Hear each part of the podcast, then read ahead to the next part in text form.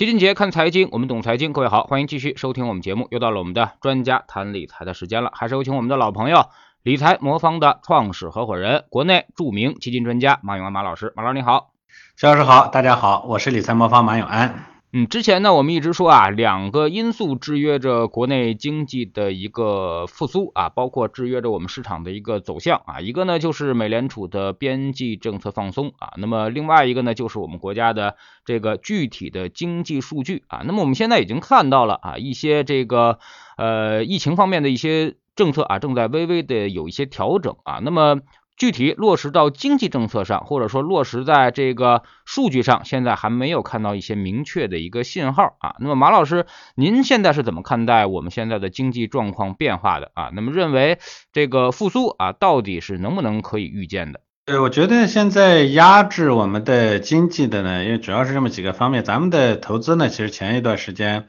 呃，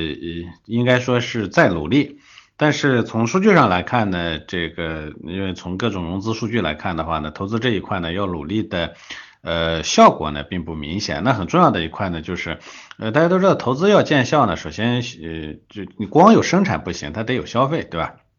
所以消费。呃，跟不上去，那么这就意味着说投资的这个呃效果呢不佳，因为呃以前呢我们投资每次要见效的前提是说政府投资下去，然后民间投资跟上，这就有一个非常明显的乘数效应，对吧？那民间投资能跟上的前提是大家看好明天，对吧？大家觉得这个我投投出去的钱呢能收回来，啊能挣到钱，那前提就是嗯这消费呢肯定得跟得上去，是吧？呃而前期呢这个我们的很多呃瓶颈呢其实都。都堵在这个消费的复苏上，这消费复苏导致的说呃消费不振啊，这个原因大家都知道，所以最近呢，我觉得这一次的政策的调整呢，应该说啊会对消费端。真正起到这个放开、放松、刺激的作用，而这一端的呃作用呢，不光是在我们说经济运行的三驾马车里头，消费数据本身的提升，它还表现在于对前端的投资数据的那个乘数效应的增加。所以目前呢，看数据来看呢，还暂时看不到这一点，因为消费数据、消费的这个放开，最后传导到经济数据上去，它可能有个过程。呃，但是我想这个过程呢，应该说是比较确定的。从十月份的嗯数据来看啊，呃十月份的呃规模以上工业增加值呢，当月同比增速呢比九月呢是回落了。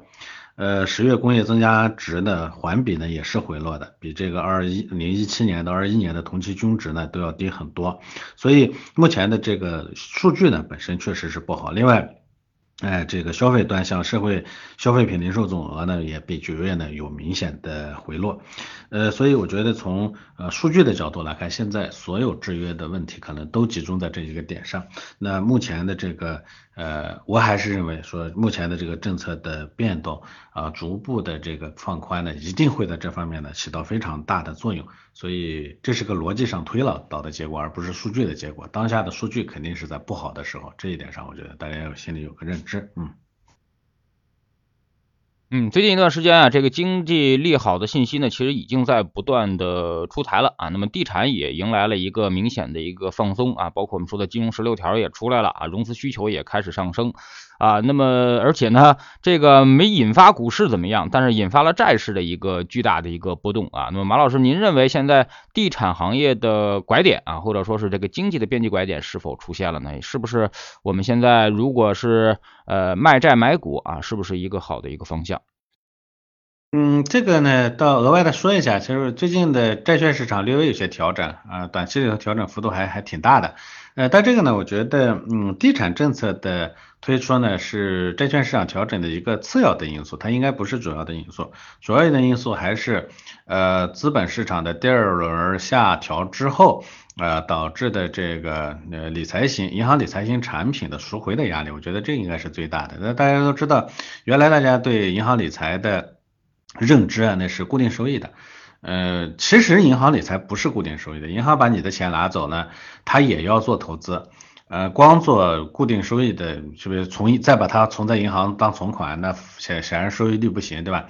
呃，大家买银行理财的原因是因为比存款的收益率要高嘛，所以他其实也是买了一些呃股票啊、债券之类的。那么原来呢，因为债券的固定收益率挺高的，那股票呢市场呢这个少做一点，它这个债券的收益率呢就能把收益呢给拉上去。所以再加上呢原来的这个银行的呃理财产品它是放在资金池里头，就是呃亏了的呢用赚了的把亏了的给补上，这样的话总体上那个风险不暴露。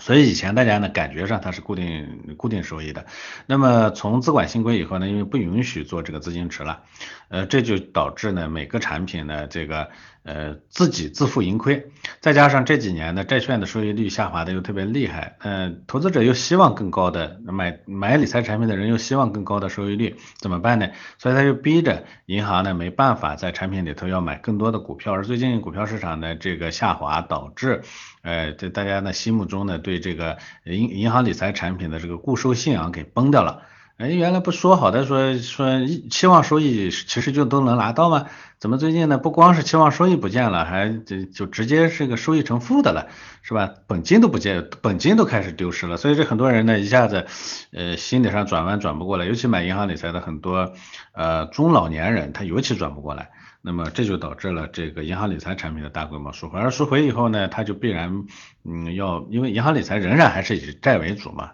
一赎回呢，它这个债呢就被卖的比较厉害，我觉得这应该是主要的原因啊，那所以这是额外的话。那回到前面说，呃，乔老师提到的这个说，呃，各种利好政策的推出啊。呃，利好政策的推出呢，首先我讲它一定要与这个消费端的回升呢，一定要相辅相成才行，否则的话，所有的的利好政策呢，最终都会在需求这个。呃的呃偏弱的这个情况下呢，它会被大打折扣。而目前呢，我觉得这个时候，因为消费呢在逐步的提振的过程中，其实最近从各个渠道我们大大概都能看得到，是吧？那么这个呢，我觉得在这个时候出现的这个，无论是房地产的还是其他的地方的一些刺激政策呢，才有可能会啊见到作用。那具体到房地产上来，哎，房地产的这个十六六条新规啊。呃，它对地产融资的方面呢，它一定是有一些一定的利好作用的。按照之前的地产流转模式，基本上是按照销售、融资、拿地、投资、再销售这样一个循环过程。但之前大家都知道房地产行业的三条红线，哎，另外呢有个专款专用。三条红线呢，它是让这个资金的这个呃流转的速度啊，是吧？这个大幅度的减缓了。这个专款专用呢，也进一步降低了这个流转速度，所以它会导致很多民企的融资出现了问题，哎，现金流吃紧。那么企业呢，其实不怕负债，它怕的是。嗯，现金呃断掉，现金一断掉，企业马上得死。负债的企业不见得会死，对吧？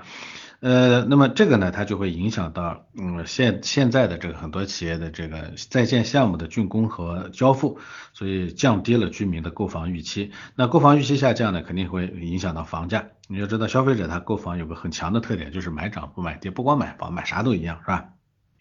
房价一旦下跌，房产销售就成问题，那么地产企业的现金流就会更进一步的紧张。新推出的十六条新规啊，可以说是暂时帮助地产商和消费，嗯呃消费端呢解决了它的融资问题。呃，叠加上年初各个地方本来就已经开始放松的楼市限购这个前提，那么我估计地产行业应该会慢慢的有一些起色。其实，在年初的时候，我们就一直在讲这个问题啊，过高的房价和过分的炒作对经济来说肯定是不利的，但是没必要一棍子把整个行业打死。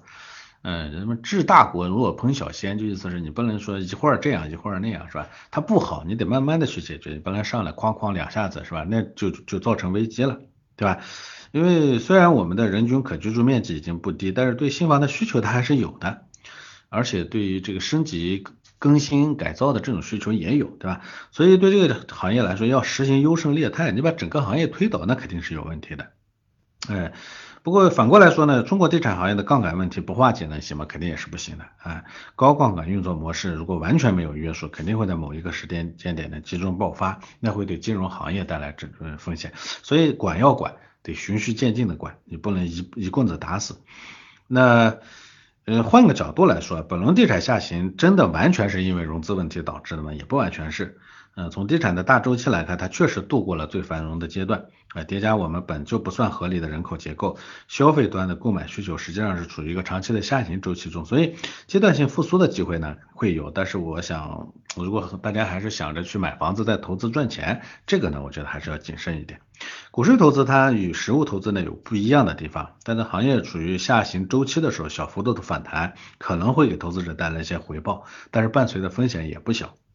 呃，所以，呃，在反弹结束的时候被套牢，很可能就再也没有解套的机会了。那么，其实我们可以看一下最近的股市表现，整体上是有一定的反弹的，但不像过去两年那样，还没看到一个明显的主线。所以这种情况下呢，我觉得，呃，无论是房地产本身的，还是股市本身的，呃，股市呢，它跟房地产不一样的地方，就房地产整个属于长期下行的过程中，所以我叫大河奔流之下弹起来的浪花。呃，没必要大幅度的去参与。当然，股市本身呢，它因为随着后面的这个呃市场的这个逐步的各种约束解除掉了以后呢，它应该是上行过程中的一次小的掉头。这个它从投资的模式上，它它是不太一样的啊。呃，我相信后面呢，随着各种政策的推出呢，在资本市场可能会出现各种板块的轮动啊，呃，各种的此起彼伏的机会啊。这些机会一个一个连成点，最后连成面，哎，那这个市场的热度可能就慢慢起来了。嗯。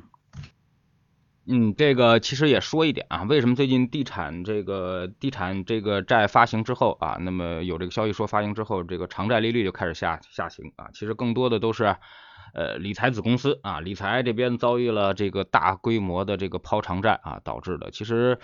呃不得不在节目里跟马老师吐槽一下啊，这个理财子公司基本上是真没起到任何好作用啊。四月份那波下跌就是他们在。大量的砍仓啊，大量的砍仓，甚至他们做好了系统一键砍仓，导致了流动性危机啊。很多蓝筹股其实下跌就是因为理财子公司在砍仓。那么这次呢，又是砍长债啊，最近砍长债砍的也是比较。这个猛啊，那么理财子公司现在呃问题比较大啊，那么也导致了整个市场现在出现的一个巨大的一个波动，无论是债啊股啊，那么总是遇到这样的一个问题啊。马老师怎么看这样的情况啊？应该是一个专业的机构，但是现在却干了一个非常非常不专业的事儿啊。那么公募基金呢，起码好在它有一定的抗风险能力，但现在这个理财子公司啊，好像抗风险能力极低啊，极低啊。我们从侧面打听了一下，他们基本上设的这个一键砍仓的平仓线，基本就。就在百分之四左右啊，也就是说，只要市场稍微一波动，可能就会引发他们大规模的砍仓啊。这个问题怎么破呢？嗯，这个我觉得是两层的问题啊。第一层呢，传统上您说那个银行理财子应该是个专业机构，这个我不太认同啊。这个我其实一直跟乔老师说过很多次。那么专业专业专业在人才上，这是最关键的问题。金融行业呢，在浮动收益理财的管理上。呃，从专业角度来说，不光是浮动收益，其实整个呃这个理财行业的管理上，呃，尤其是浮动的领领域里头，呃，最专业的人才呢在基金公司啊，其次呢在证券公司，在第三呢在保险公司，最后才在银行。呃，我也开玩笑说，大家可以去看各个机构在投资线上的人员工资，你就知道什么样的人会往哪儿流，是吧？呃，我也不能说说他不专业，他相对于普通人肯定是专业的，但是在整个金融行业里头，他的专业度是不够的，这是第一点。第二点呢，大家都知道，这个银行理财子呢脱胎于银行的资产管理部门，银行呢传统上资产管理部门呢，它优势在于什么呢？它做债券是不错的，那不是说它对债券的投资管理能力强。啊，是因为原来呢，银行天然的在债券市场里头占有优势。大家都知道，买债券呀，它不像买股票，买股票呢，你机构也好，个人也好，都在一个市场里头。但是债券这个呢，它有很多个市场。呃，有个有些债市场呢，你看咱们普通人呢，在股票交易所里头买债券，对吧？但是人家银行呢，不在股票交易所里头，人家有个银行间市场买债券。所以这里头呢，人家有很多债券啊，你根本就买不到，只有人家来买得到。这些逻辑上说，它不是能力的问问题，人家是是是资源和靠山的问题。所以呢，那现在呢，银行理财子呢拆出来以后呢，这一方面，债券市场呢不再是呃银行理财产品的主要收益来源，因为整个。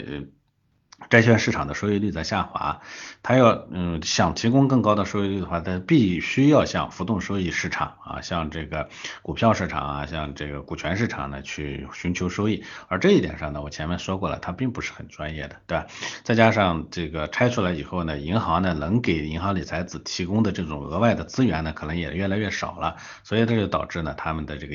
呃投资管理能力缺乏的这个弊端呢爆发出来了。那么第三点呢，那银行为什么原来从银行理财子，也就银行内部的资产管理，把这个资产管理业务拆出来，专门成立个理财子呢？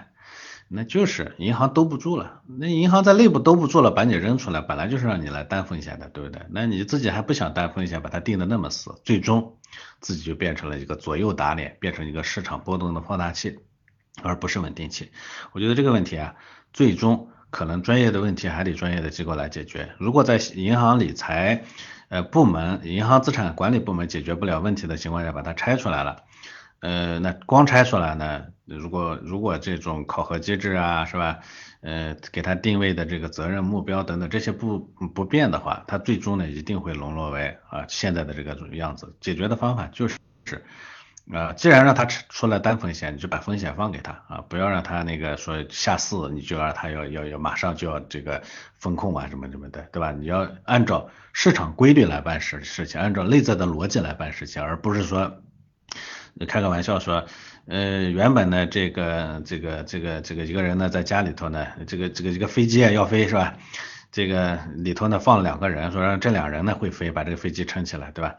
呃，确实原来可能这俩人本事大，能能撑起来，撑着一个飞机，靠人力呃踏踏着这个脚轮呢，可能能把飞机呢飞起来。现在这俩人撑不动了，是吧？这不是这俩人的问题，这本身呢是整个是。整个这个这外面的大气环境不行了，是吧？飞机撑不住了，你把这俩人说说，哎呀，我现在不用你撑了，你自己到外面去飞吧，那他也飞不起来，对不对？所以这种情况下，你要解决的是说，既然这是大气环境飞不高了，那你就得让人家飞得低点，对不对？不是说你把他扔出去，还要求他飞那么高啊，对吧？呃，所以给他的空间呢要放放下来。第三点呢，我觉得一定要，既然浮动收益理财不是这个体系呢应呃擅长的事情，他仍然要把这个能力呢要往外放。哎，就我们知道，原来银行呢是委外的，委托专业的啊投资机构呢来管理的。那么这个这是合乎规律的，但是不能因为这里头呢有曾经出过一些风险呢，他就不做。当然这些是对银行来说，对个人来说呢，我觉得非常简单。我们一定要学会用脚投票。你不专业，我就往专业的方向去，对吧？原本呢，我我觉得你有有有权，你这个有靠山是吧？有权有势，你能帮我兜住底是吧？我我我我把钱放在这儿。现在我发现。你也你你也被拆出来了是吧？你浮动收益管理你还做得不好是吧？固定收益呢你又没什么优势是吧？你呢这个管理的定的又不行，那这个又市场上又钱又不是没地儿去，对不对？你你与其说担着一样的风险，担着一样的责任，最终呢做做成那个比比别人都差的这么个效果，你干嘛不把钱放到更？专业的地方去是吧？就像我前面说的那个排序里头去，那样的话，你与与同样担同样的风险的情况下，可能收益率更高，你经受的心理上的这个折磨可能更小，对吧？这我觉得是比较长期的一个趋势啊，嗯，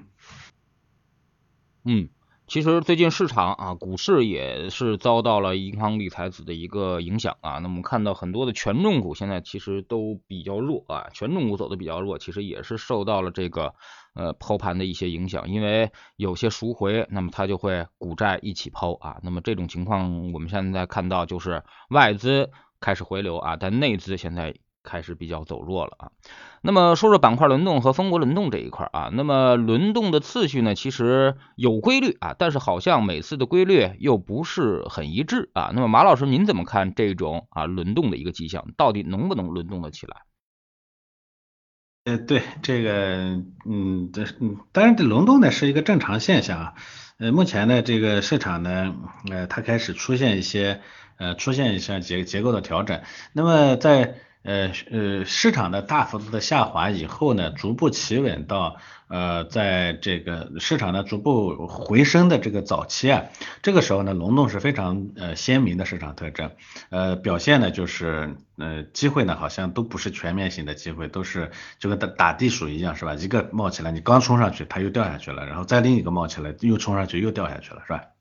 热点呢此起彼伏，但是呢不不统一。啊，不持续，为啥呢？因为这其实就是市场往下掉的过程中呢，呃，这个新增资金慢慢的消失了，对吧？留在里头的都是心智成熟的老资金，而老资金呢，就存量资金呢，它要把一个点打起来，一定卖掉另一个点了，所以呢，这就变变成此起彼伏的这个这样的一个过程，所以这是非常鲜明的特征。呃，其实也是还说到这个呃存量资金的问题啊。嗯，现在经过这样长时间的下跌以后呢，在市场里头愿意做交易的，除了就齐老师前面说的外资以外，外资呢往往都在这个时候，因为它。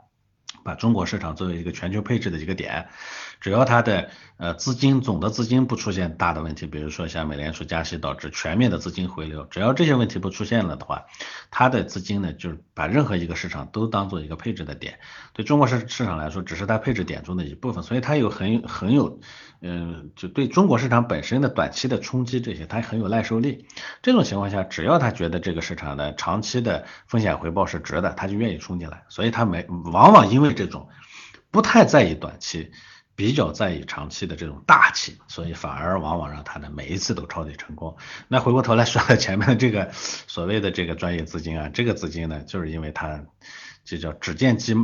西呃芝麻不见西瓜，我说了这里头的核心是一个是人才问题，一个是机制问题，对吧？但是机制问题当然是核心啊，所以它就会导致呢每一次都感觉好像要把每一个小波动都要躲过去，但是最终呢不光没躲过去波动，还制造了波动，最终呢自己迷失在波动里头，还把最后应该不应该卖的筹码给卖掉了，所以你会发现呢结果愚不可及。我们一直讲，不能指望一个人的愚蠢去挣钱，但是可以指望靠体系的愚蠢去挣钱，这就是非常典型的愚蠢的体系啊。呃，那回过头来回答秦老师说的这个问题，那么这种龙洞呢，有没有规律可循？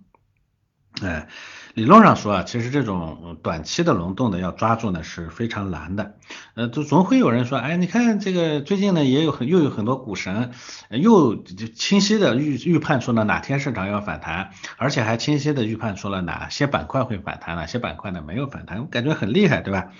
呃，这个里头不免要说一个逻辑啊，有一种现象叫幸存者偏差。嗯，举个例子说，你对于下周股市的涨跌，我其实不知道，但总结下来，它无非就两种结果，要么涨，要么跌，对吧？那我可以提前给不同的客户发不同的邮件，告诉他们下周股市的表现。比如说北京的客户，我就在邮件上邮件上写上涨；上海的客户，我就写个跌。哎，如果下下下周涨了，我就再给朝阳区的客户发邮件说涨，给海淀的客户发邮件说跌。涨跌总会发生，总有我对的时候。那么这总有一部分人呢，我对了好几次。对了好几次以后，在他们心里头我就变成神了，对吧？这种情况下呢，我是想怎么干就怎么干了，是吧？这就是幸存者偏差的一个非常典型的例子。现在网络上做股票预测的人挺多的，这种高基数下呢，总免不了会有这样的一个结果。但是你要理解，你可能不是幸存者偏差里头那个那那个人，你可能是被过滤出去的一些代价啊，这就非常呃对非常常见的一个情况。所以其实这种板块轮动的择时呢是。不太好做的，基本上很难做到次次都对。如果你能做到的话，那收益率早超过巴菲特了，是吧？所以，呃，但是也有朋友不同意我的观点，说你们理财魔方的组合不是也做轮动，也做择时吗？为什么你们行，别人就不行？其实我跟大家解释一下，我们做的，呃，比如说我们理财魔方的股债平衡组合做的轮动或者择时，它主要做的是市场的风格。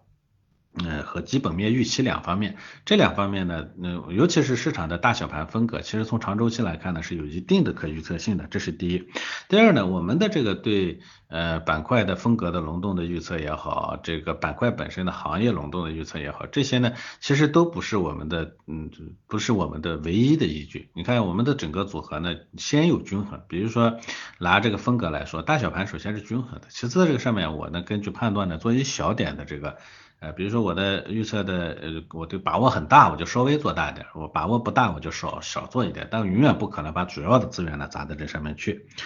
这种情况下呢，能去寻找可把握的龙洞，然后呢，又不把希望呢完全寄托在这种龙洞上，以基础的均衡配置呢作为优先。这种操作呢，其实从效果上来说呢是比较好的。啊，我就觉得从我们历历年的这个操作的效果上来来来说，都是效果是比较好的，所以大家可以下载理财魔方 A P P 啊。如果您更新了是最新的版本，那么组合会在产品也进行展示，你点击股债平衡组合，或者直接在搜索栏输入股债平衡组合，你就能了解到相关的哎产品的运行情况、收益情况。你会看到我们其实在均衡基础上做的这种轮动，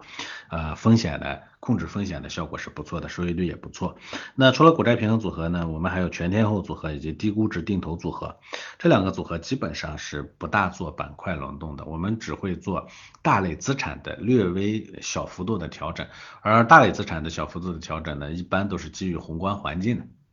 哎，你比如说咱们都知道，呃，这个在在这个复苏复苏的时候和在衰退的时候。呃，资产不同的资产它表现不一样，对吧？在复苏的时候，股市呢表现好，债券市场表现差，对吧？在这个衰退的时候呢，债券市场表现好，股票市场表现差，对吧？所以呢，它要根据这种大的宏观环境呢去决定我这个均衡的资产大类资产配置之上呢，稍微比例的呢，想往那个方向进行倾斜，呃，这样的话，最终呢，可能略微能增点收益，但是风险呢不会明显的增加，所以这个呢也是啊。至于我们的呃低估值智能定投呢，就是个全 A 股的组合，基本上里头的这个不做这种资产的调整，呃，里头的板块也很少调整，它主要是基于基金本身的一些特点，比如什么样的基金收益率会更高啊，从这个角度呢去选择的基金，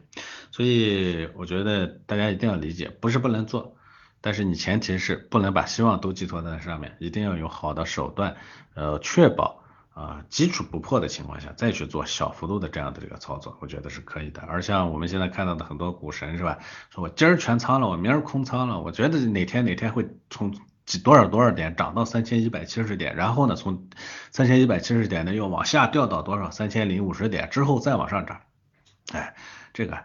呃，在我看起来就跟笑话一样，当然你可以把它当做一个相声来听，对吧？啊，当然如果你要把它信了，你说他是你的神啊，那这个神呢，很可能很快的就会把你带到沟里头去了，嗯。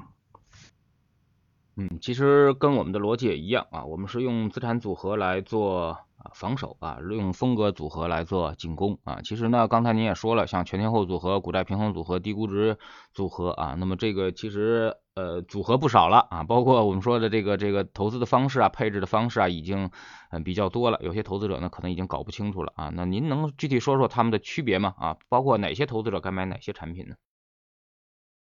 呃，理财猫和 APP 上的任何一个产品呢，它都是服务于客户的某一种理财需求或者投资需求来设立的。你比如说全天候组合，它是为投资者量身定制的理财产品，它更注重的是叫绝对收益，也就是帮投资者呢能既能力争啊每年挣到钱。我们从成立到现在一八年是没有挣到钱的，之后的其实每年都能挣到钱，今年呢到目前为止是赔的。啊，但是大部分年份，我相信呢，我们都能挣到钱。但是它年年能挣到钱的代价就是，它不可能在上涨特别猛的那年呢挣到很多钱，因为它要防防止在下跌的那年呢跌很多钱。所以这是它的第一个特点。那么，呃，这种产品呢，其实它就适合放大家呢放这个家里头的呃定海神针啊大的这个资金，因为这种资金呢不能大赔，当然你也就不要想着大赚，对吧？